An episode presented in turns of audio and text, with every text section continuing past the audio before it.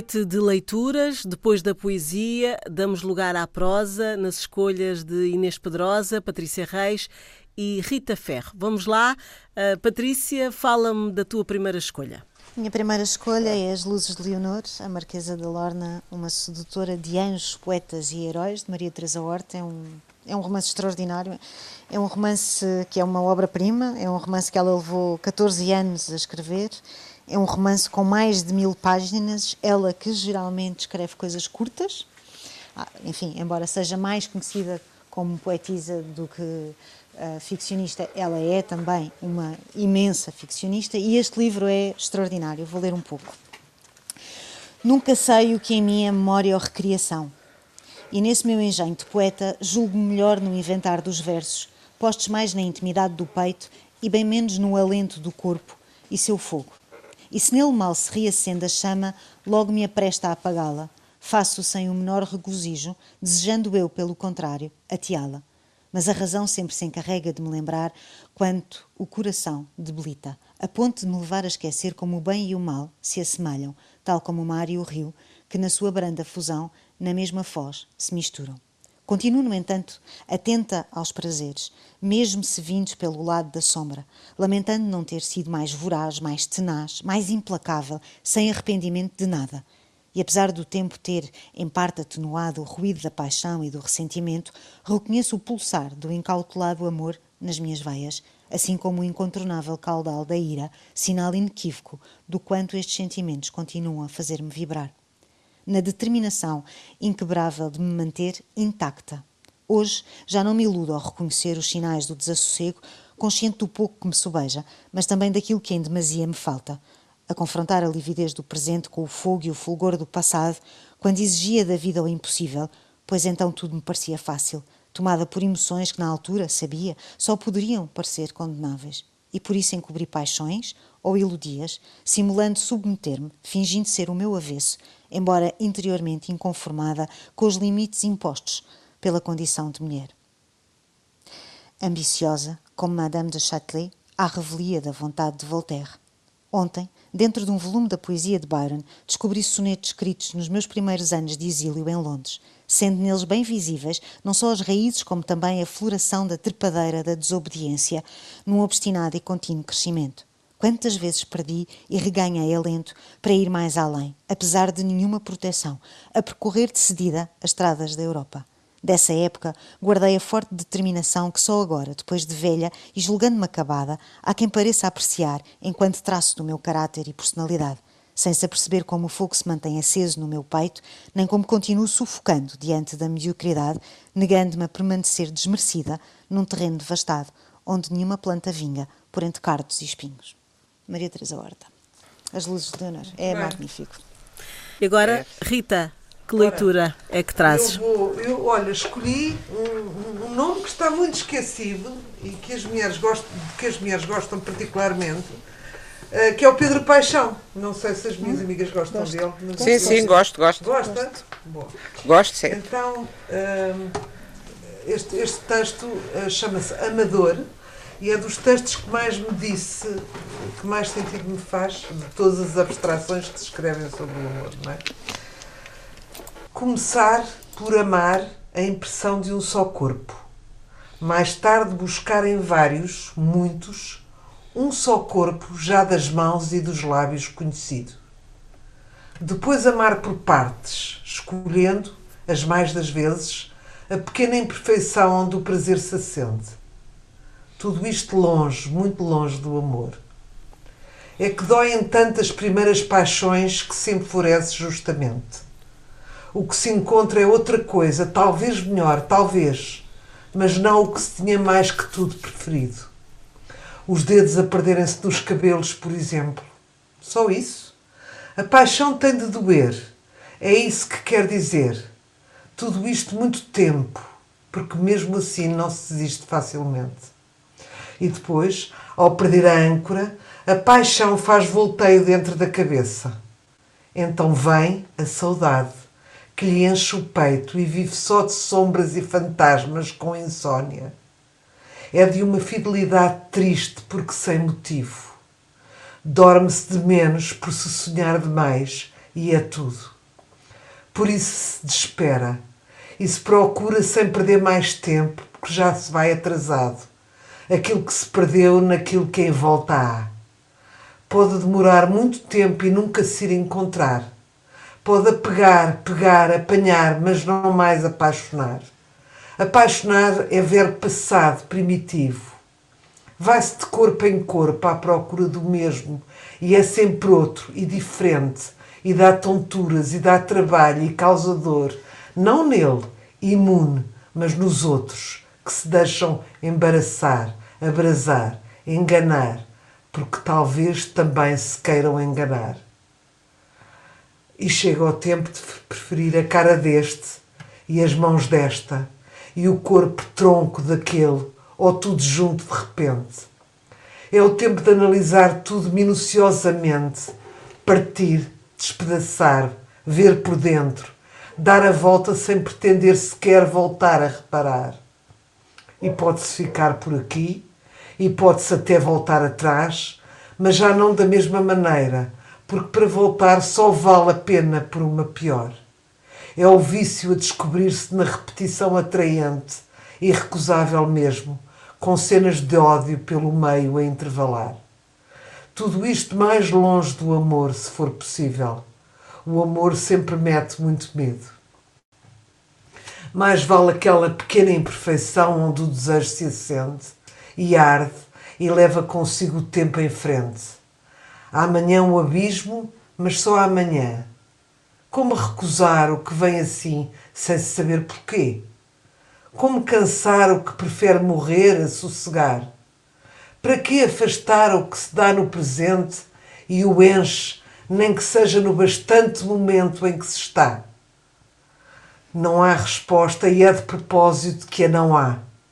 É preciso ficar doente para se curar, e quanto mais doente, melhor e pior ao mesmo tempo. E pode-se ficar assim, ou querer voltar ao começo, só que já não o há. É só pequena superstição a aliviar a alma brevemente de tanta ilusão que só serve para atrapalhar. Pode-se ficar frio no corpo e quente na cabeça, ou frio no corpo e trazer o corpo a escaldar. Pode-se querer mais do que tudo perder a cabeça ou deixar o, deitar o corpo pela janela do sétimo andar. Pode-se demais, é esse o problema. E se todos se portam mal, já não vale a pena portarmos mal, não será assim? Pode ser. E depois há a idade a trazer cabelos sem qualquer cor, com a cara frente ao espelho sem se querer acreditar. E o medo cresce sempre. E o prazer precisa de crescer ainda mais para o abafar. E o corpo começa a doer e a adoecer e a recusar servir o que quer que seja a não prestar nem para comer, quanto mais. E pode-se ficar por aqui ou recuar, mas não é possível recuar ou simplesmente então acabar de livre vontade ou imperiosa necessidade, por já não se aguentar. É sempre demasiado tarde para acabar. Não, não vale a pena acabar. Faltam dois parágrafos. E depois dá-se um milagre o que pressupõe que tudo o resto fica tal como está. E, é, e como é perfeito insuficiente, as mais das vezes repelente. O milagre acontece ou não e é tudo. Nem é natural que aconteça. É por isso que é milagre. O amor pode chegar. Mas de onde vem? Para onde vai? Quando chega, vem para quê o amor? Grande e inútil milagre este sem resposta e é de propósito que não tem resposta. Há quem não acredite e está bem assim. E há quem só acredite e ainda é melhor assim. Como em tudo é preciso crer para ver. Mas não é preciso, menos ainda obrigatório. É uma graça que só vem se quiser, quando quiser e pelo tempo que quiser, e é o melhor de tudo o que possa acontecer. E o prazer é a recompensa que acompanha o bom trabalho entre todos o mais difícil, agora perto, muito perto, o trabalho do amor. Pedro Paixão. Ok, agora vamos à Inês. O que é que nos trazes? Trago precisamente também um, um, escritor de que eu gosto muito e que está muito esquecido e que em vida teve, felizmente, muitos leitores. Estou a falar de António Alçada Batista, que escreveu um romance que foi o primeiro best-seller da literatura portuguesa após 25 de Abril. Toda a gente lia, mesmo quem não lia romances, leu esse romance, Os Nós e os Laços um, que, e que eu, fui, que eu fui reler recentemente, mas para aqui trouxe uma outro, um outro texto dele que eu acho que é a grande obra de António Alçada Batista, que, é, que se chama Peregrinação Interior.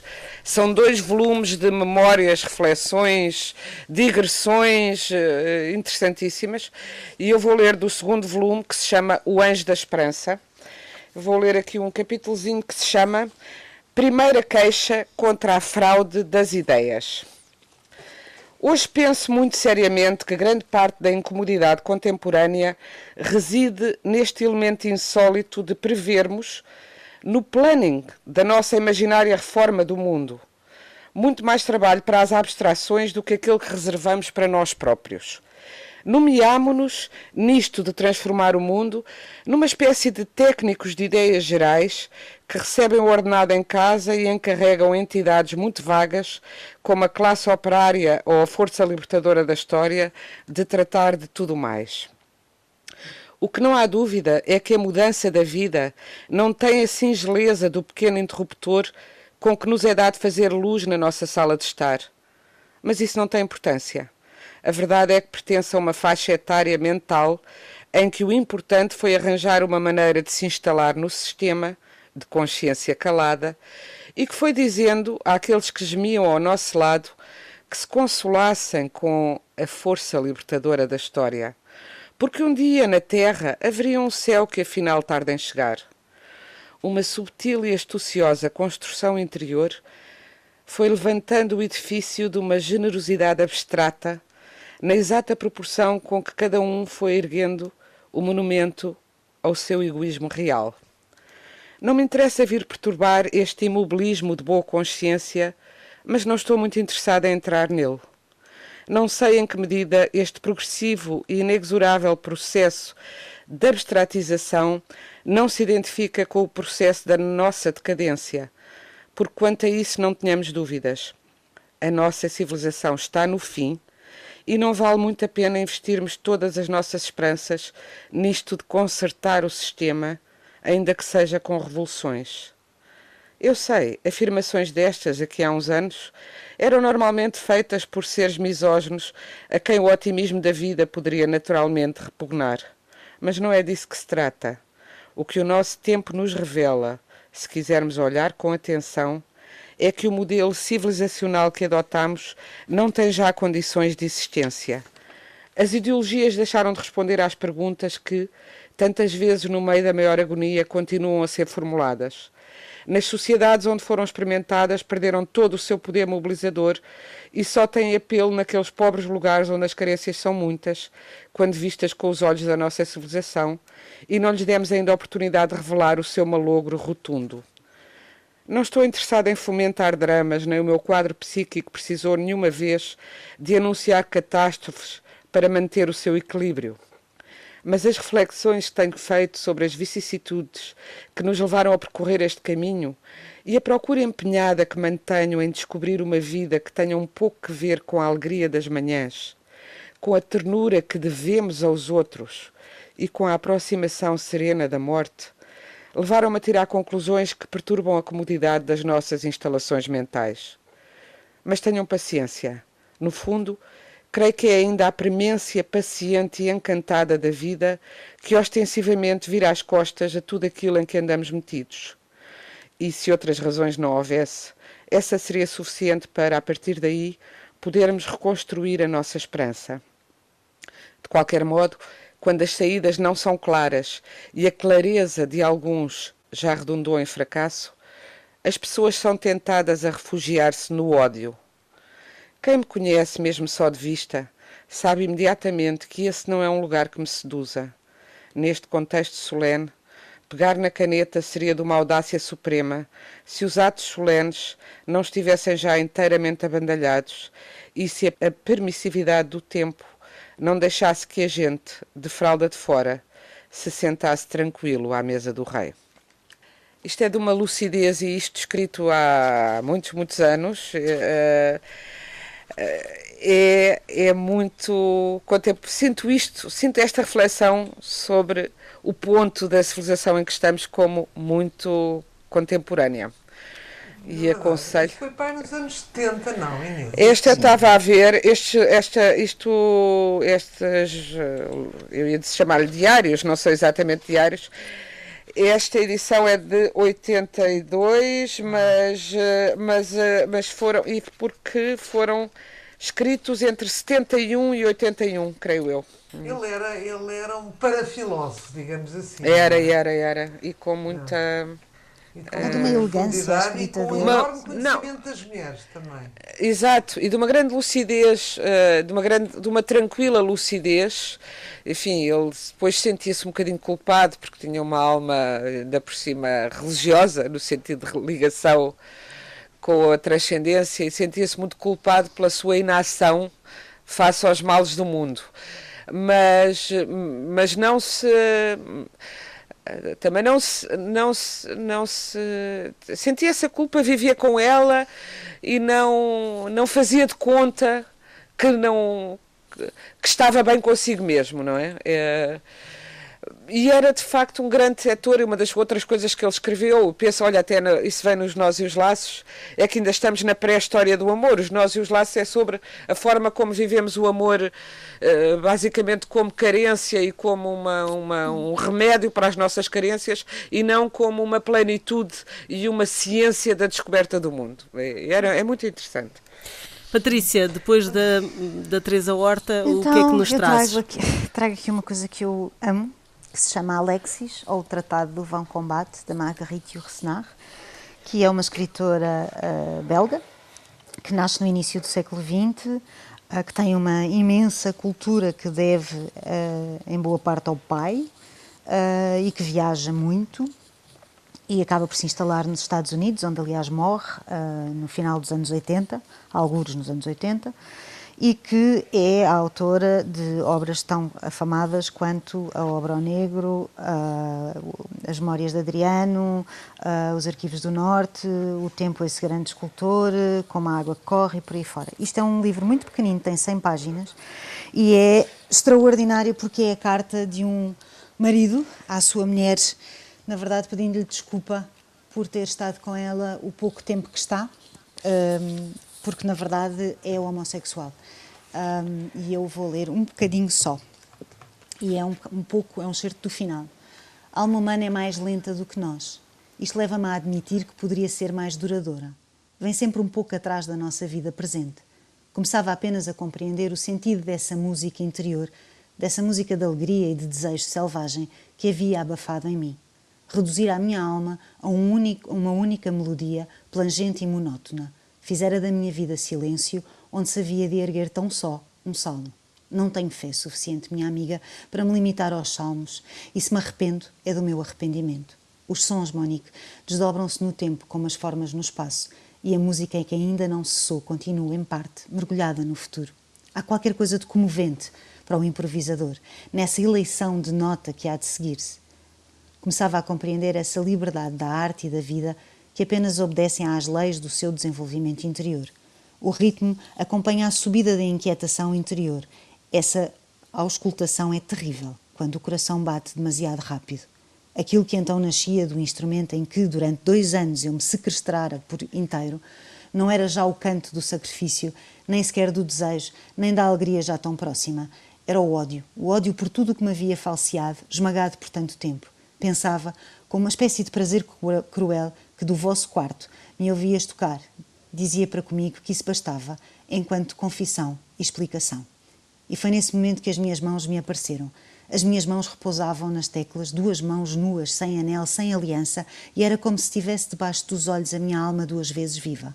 As minhas mãos, posso falar delas porque são as minhas únicas amigas, parecem-me de repente extraordinariamente sensitivas, mesmo imóveis. Pareciam aflorar o silêncio como para o incitar a revelar-se em acordes. Repousavam ainda um pouco trêmulas do ritmo e havia nelas todos os gestos futuros, como todos os sons possíveis dormiam naquele teclado. Haviam atado em volta dos corpos a alegria breve dos abraços. Haviam palpado nos estacalados sonoros a forma das notas invisíveis. Haviam, nas trevas, encerrado numa carícia o contorno dos corpos adormecidos. Muitas vezes as mantivera erguidas num gesto de adoração. Muitas vezes as unira às vossas, mas de nada disso me lembravam. Eram mãos anónimas, as mãos de um músico. Era o meu intermediário pela música, com esse infinito que somos tentados a chamar Deus, e pelas carícias, o meu meio de compacto com a vida dos outros. Eram mãos apagadas, tão pálidas como o marfim em que se apoiavam, porque as tinha privado de sol, de trabalho e de alegria, e, no entanto, eram servas bem fiéis. Haviam-me alimentado quando a música era o meu ganha-pão e começava a compreender que há uma certa beleza em viver-se da sua arte, por quando isso nos liberta de tudo o que não seja ela. As minhas mãos, Monique, libertar-me-iam de vós. Poderiam voltar a estender-se sem constrangimento. Abriam-se, as minhas mãos libertadoras, a porta da despedida. E agora, mais à frente, digo-vos adeus. Penso com uma doçura infinita na vossa bondade feminina, ou melhor, maternal, Deixo-vos com pesar, mas invejo o vosso filho. Erais a única criatura frente à qual eu me considerava culpado, mas escrever a minha vida confirma-me em mim próprio. Acabo por vos lamentar, sem me condenar severamente. Atraiçoei-vos, não vos quis enganar. Sois das que escolhem sempre, por dever, o caminho mais estreito e o mais difícil. Não quero, ao implorar a vossa compaixão, dar-vos pretexto para vos sacrificardes ainda mais. Tendo sido incapaz de viver segundo a moral comum, procuro pelo menos estar de acordo com a minha é no momento em que se rejeitam todos os princípios que convém munir-nos de escrúpulos. Havia tomado convosco compromissos imprudentes que a vida viria a contestar. Peço-vos perdão, o mais humildemente possível, não por vos deixar, mas por ter ficado tanto tempo. E é um livro escrito em 1928. É brilhante este. É uma pérola. Rita. Olha, eu trouxe-vos uma carta, uma carta que provavelmente as minhas colegas não, se, se não leram ainda.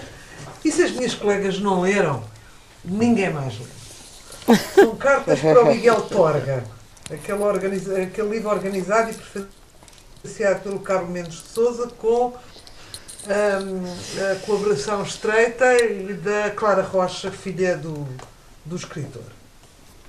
Eu acho muita piada e agora também quero voltar a falar da Inês. A Inês tem uma coisa, uh, quando se fala na, o adjetivo desassombrada, é, tem muito realmente a ver com a Inês. A Inês uh, foi uma pessoa que man, manuseou muito uh, a obra e, e, estudou muito e, e foi chamada variedíssimas vezes para perorar sobre a Agostina, interessou-se a fundo, conheceu-a pessoalmente, privou com ela.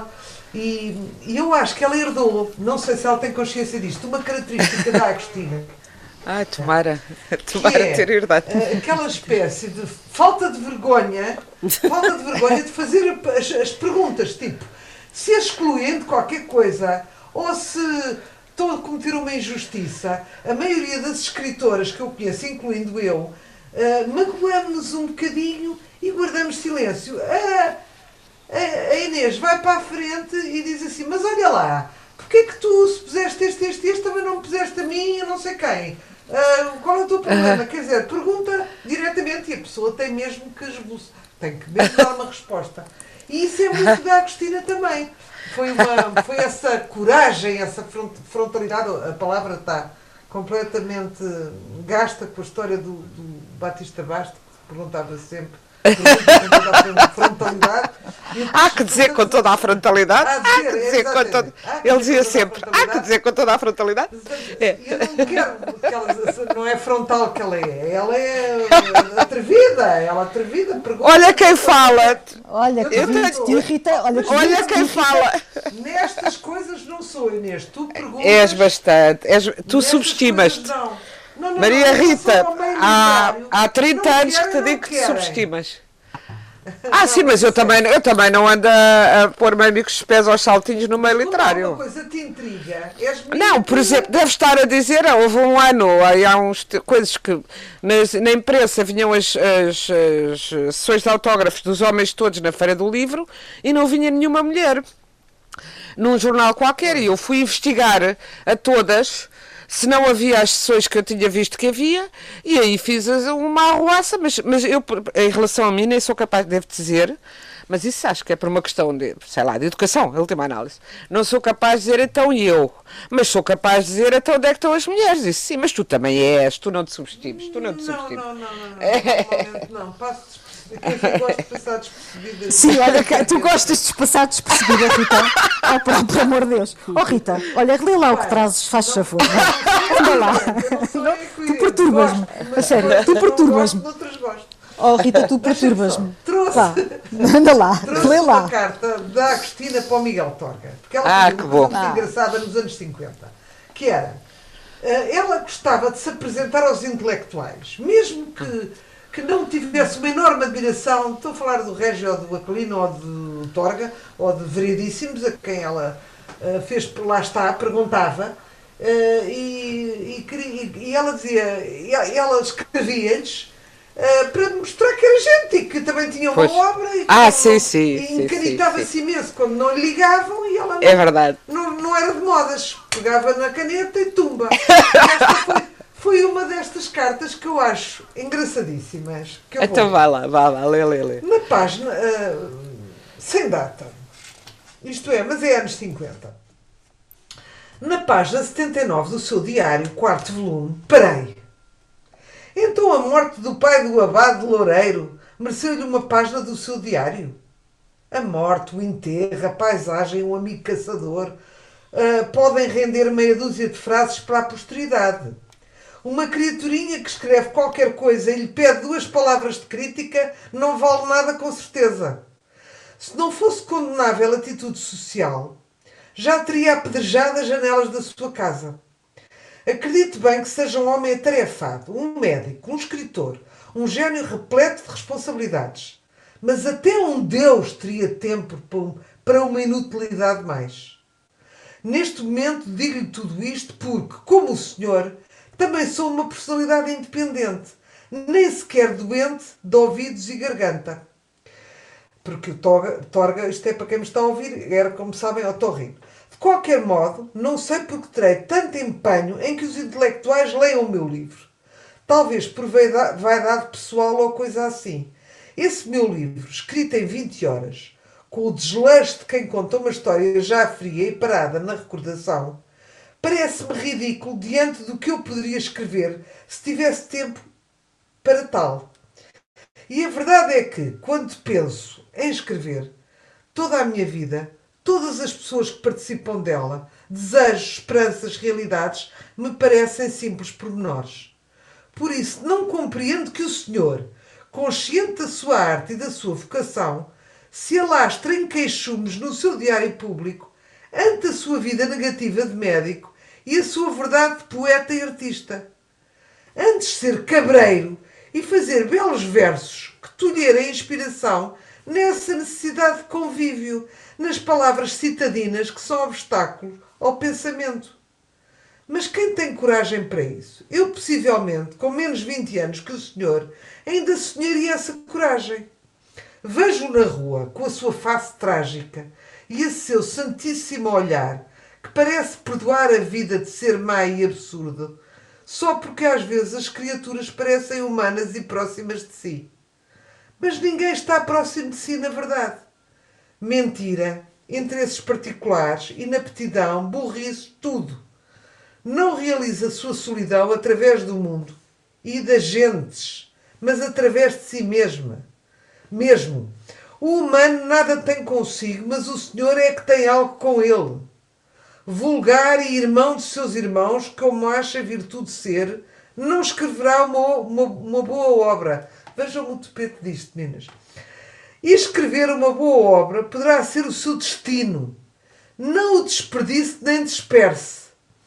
Pudesse eu convictamente falar assim a mim mesma, mas é talvez cedo ainda. Os seus livros não são bons. Isto faz-me rir. Os seus livros não são bons, mas a sua capacidade de sentimento, o gênio de percepção sentimental, a individualidade no pensamento fazem de si um grande escritor em potência. Reparem, é que isto está cheio de, de alfinetadas. Uh, o homem de pensamento é, em geral, mau romancista, pobre ou irreal na fabulação. Mas o que estraga os seus livros, vírgula, senhor, é o desejo de simplicidade, de naturalidade. Devoção pela natureza humana e botânica é para si a síntese da vida. Mas a arte não é só a natureza. Dá a impressão que prefere o homem ao artista, o corpo em desfavor do espírito.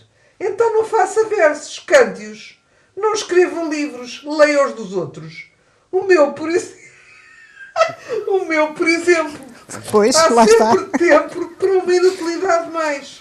Eu devia ter a Opa. humildade de dizer que tudo o que deixo ir aqui escrito não é mais que a fanfarronice mistificadora dos tímidos. Maria Agostina Bessa Luís. Opa, muito bom. Vai buscar. Ah, Tá, e vai valente. buscar à valente. À e, se fôssemos valente. nós, e se fôssemos nós agora, havia de ser bonita, havia. Ui, Ah, eu isso, olha que eu nunca ui. escrevi uma carta dessas, ao contrário, Pois. ao contrário do que tu Não, julgas, Maria não, Rita, mas, não, mas eu acho faço, genial, mas gostava de sei. ter esse, gostava de ter é esse, diabrada. hein? e diabradíssima, Corajosa. maravilhosa a carta. Inês. É. Olha, eu eh, ia agora ler um bocadinho de um, de um texto que eu eh, sei lá, eu nem sei a palavra, faz-me flutuar sempre que o leio e que tanto gosto deste. É um conto do Dias Lawrence que eu de tanto eh, gostar deste conto traduziu eu mesma já havia outras traduções. Mas eu traduzi-o e publiquei-o até numa, numa coletânea chamada 20 Surpreendentes Histórias de Natal, é uma história de Natal um pouco invulgar, mas é uma história de um tal senhor que, tendo sido crucificado e estando eh, à morte, enfim, estando numa gruta para morrer, um senhor Jesus Cristo, afinal não morreu e, portanto, eh, voltou à vida. O, o conto chama-se O Homem que Morreu. Mas é o homem que morreu e, afinal, não morreu, ressuscita, não é? E então vou ler aqui um, um, um pouco só. Eu nem sei bem como escolher, porque apetecia-me ler o conto todo, mas é um conto que é quase uma novela muito grande, então vou ler um pequeno excerto. Entretanto, o homem que tinha morrido recompôs-se lentamente e iniciou o seu caminho de regresso para a casa do camponês. Alegrava-o a ideia de se afastar dali e de estar longe de Madalena e dos seus amigos. Pelo menos os camponeses possuíam a inércia da terra e deixá-lo-iam repousar. Até agora assim tinha acontecido. A mulher estava no terraço do, do telhado à espreita. Assustara-se com a ausência dele. A presença dele reconfortava-a como um vinho generoso. Correu, pois, à porta e apressou-se a abri-la. Onde estiveste? perguntou. Por que te foste embora? Andei a passear num horto e encontrei uma amiga que me deu um pouco de dinheiro. É para ti.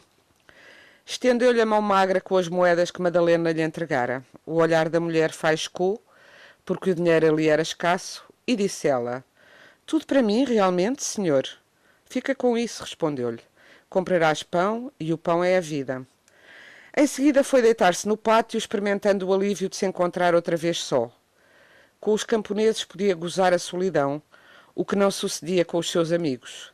Naquele recolhimento do pátio, apreciava estar perto do galo que cantava na pura força da vida, mas que se sentia depois humilhado por ter uma pata presa por um atilho.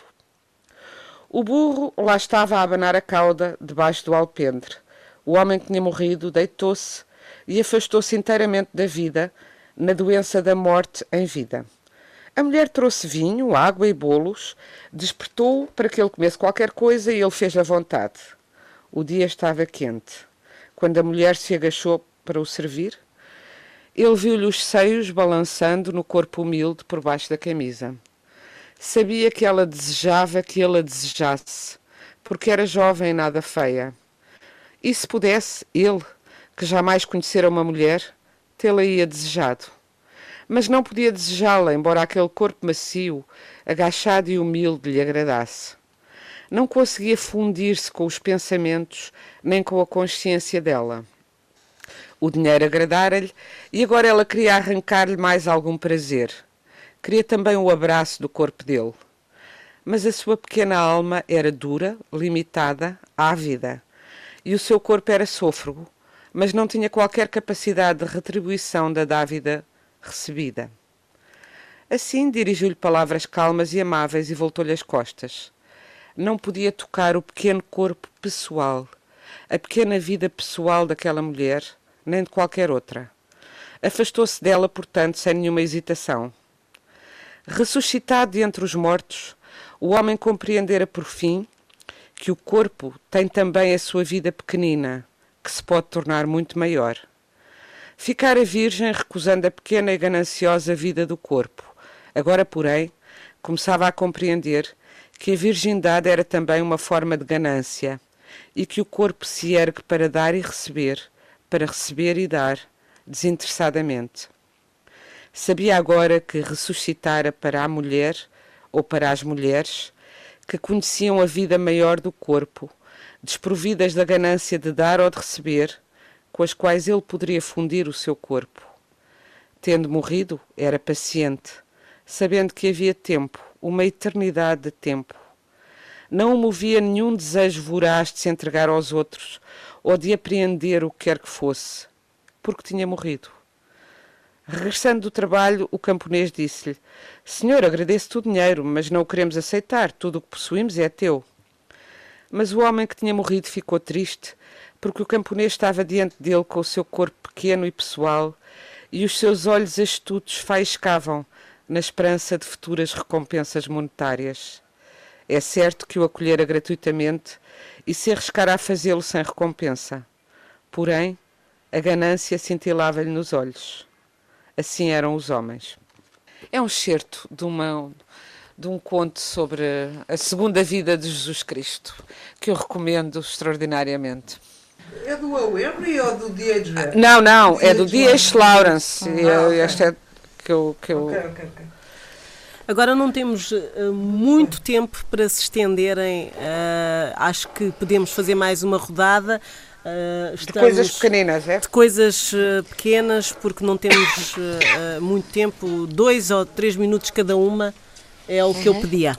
Ok, então da Maria Gainza, que é uma escritora argentina que escreveu um livro muito pequenino, onde combina memórias, ficção e história de arte, chamado O Nervo Óptico, diz assim: Conheci Dreux numa manhã de outono o cervo exatamente cinco anos depois.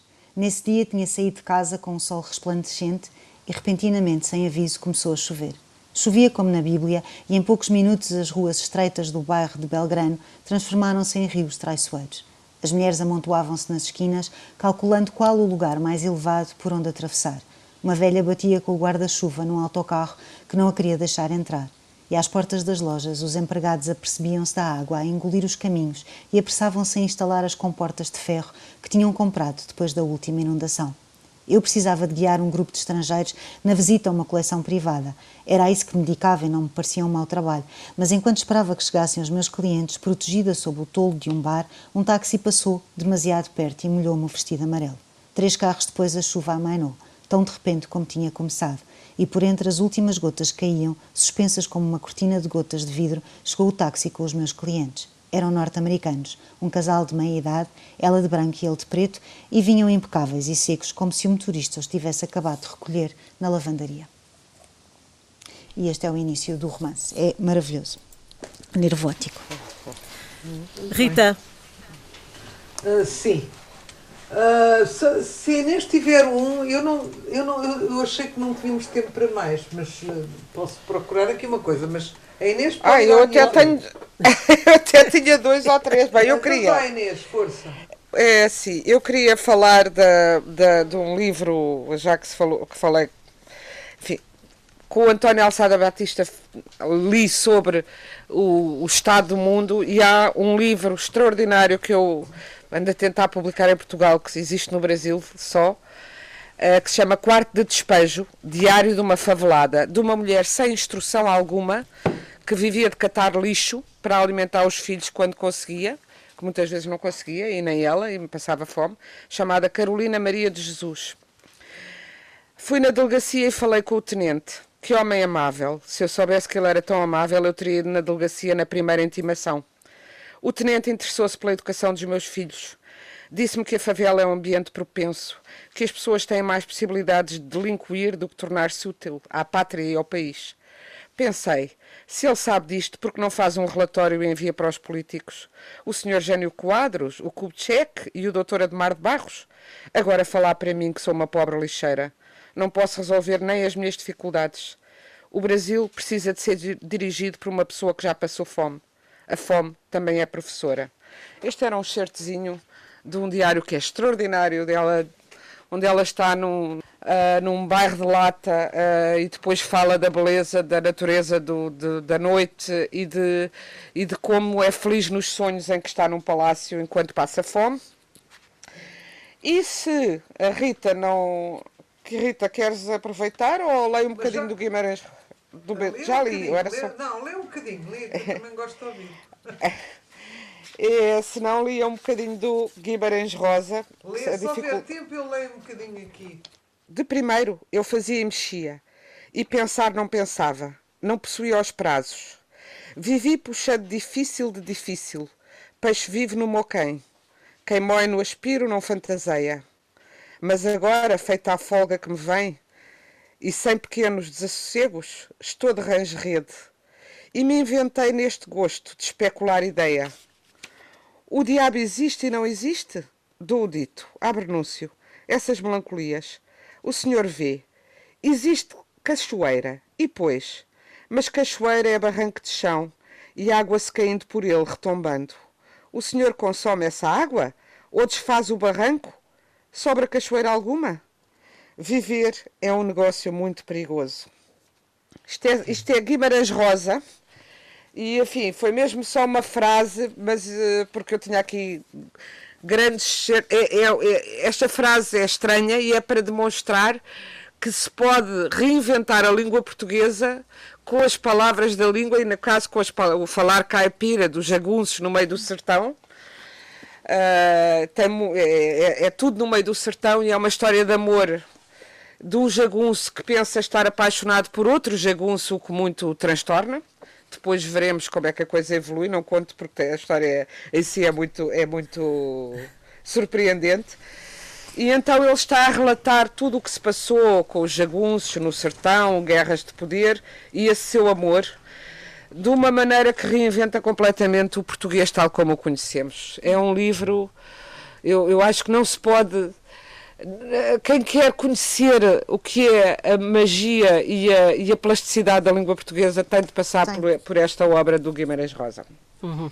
Rita, uh, Olha, dois minutos. Um ok. Dois minutos de e fechamos. Marai, não, não é uh, Arde até ao fim, mas é a mulher certa, que é um livro Ai, que é uma, Gosto uma tanto. bíblia. É uma bíblia Gosto cada vez que eu volto, aprendo uhum. mais uma coisa sobre nós.